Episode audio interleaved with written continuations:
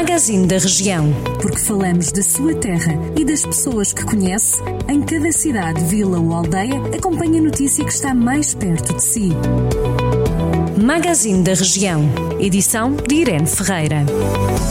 No magazine desta segunda-feira damos destaque ao município de Viseu que aposta na intermodalidade e também na redução do tráfego automóvel, em particular no centro urbano. É com esse objetivo que nasce o Move Park, uma aplicação para smartphone, através do qual será possível saber os lugares de estacionamento disponíveis na cidade e também pré-marcar esses mesmos lugares.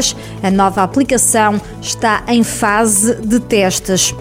Também o município de Penalva do Castelo, de forma complementar ao programa de gratuitidade e reutilização de manuais escolares, vai oferecer a todos os alunos que frequentem o primeiro ciclo do ensino básico no Conselho cadernos de atividades dos manuais de português, matemática, estudo do meio e também de inglês.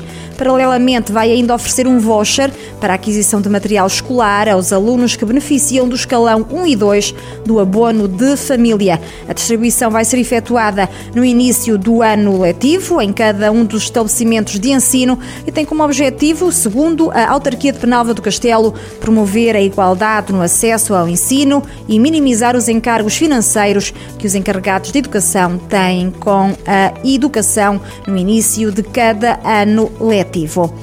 A Bola na Escola é o nome do projeto da Associação de Futebol de Viseu que agora chega também às escolas de Armamar.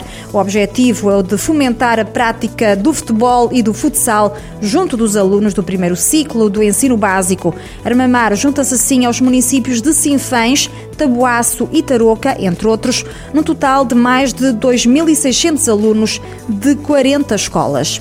Alvos de manutenção recente, três percursos do Centro Municipal de Trail Running de Vila Nova de Paiva estão prontos a serem percorridos com uma distância de cerca de 4 km. O percurso 1 é acessível a todos os praticantes, desenvolvendo-se na área florestal envolvente ao Parque Botânico Arbutos do Demo. Já o percurso 2 é destinado a praticantes sem experiência ao longo dos 8 km.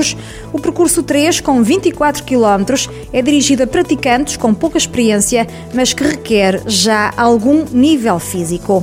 E o Conselho de Carregal do Sal vai beneficiar pela primeira vez do programa CLDS, Contratos Locais de Desenvolvimento Social, com a designação de CLDS 4G Carregal do Sal ao encontro de. O programa, com a duração de 36 meses, é promovido pela autarquia, que selecionou como entidade coordenadora local da parceria a Fundação José Nunes Martins, sediada em Oliveira do Conde, à qual compete a coordenação administrativa e financeira do projeto.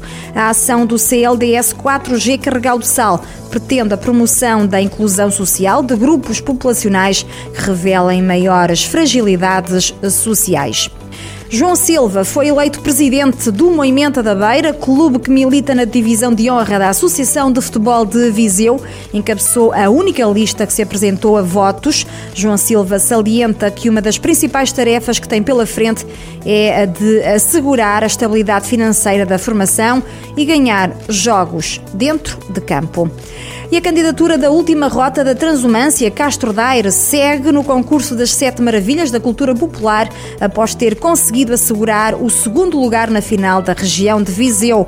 Recordo que a representar o distrito está também a festa em honra da Nossa Senhora dos Remédios, em Lamego. A candidatura recolheu o maior número de votos na fase regional.